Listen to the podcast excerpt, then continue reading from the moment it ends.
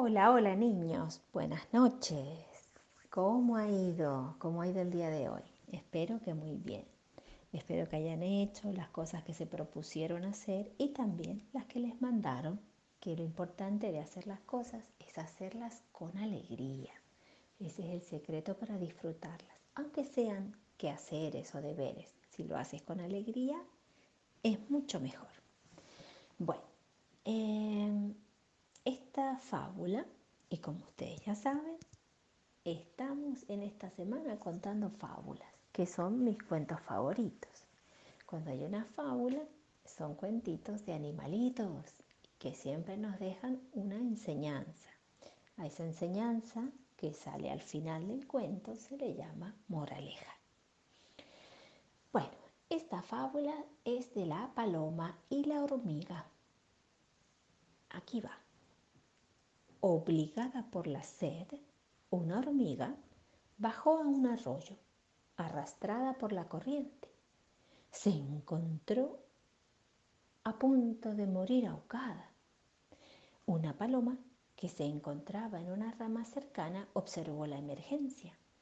Desprendiendo del árbol una ramita, la arrojó a la corriente, montó encima a la hormiga y la salvó. Qué inteligente esta paloma, ¿eh? Agarró una hoja y la puso de salvavidas para la hormiga. La hormiga, muy agradecida, aseguró a su nueva amiga que si tenía ocasión le devolvería el favor, aunque siendo tan pequeña no sabía cómo podría serle útil a la paloma. Al poco tiempo, un cazador de pájaros se alistó para cazar a la paloma. La hormiga, que se encontraba cerca, al ver la emergencia, lo picó en el talón, haciéndole soltar su arma. ¡Ay! ¿Qué me picó? ¡Pam! Se le cayó el arma.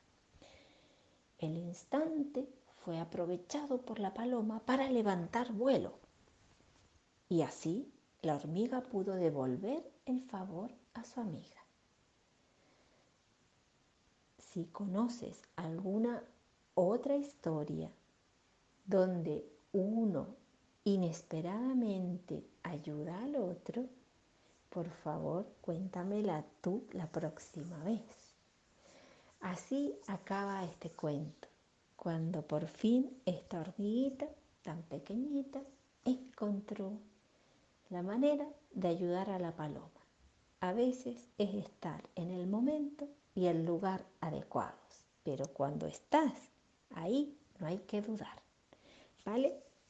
Bueno, pues este ha sido un cuento muy cortito de la hormiga y la paloma que se hicieron amigas.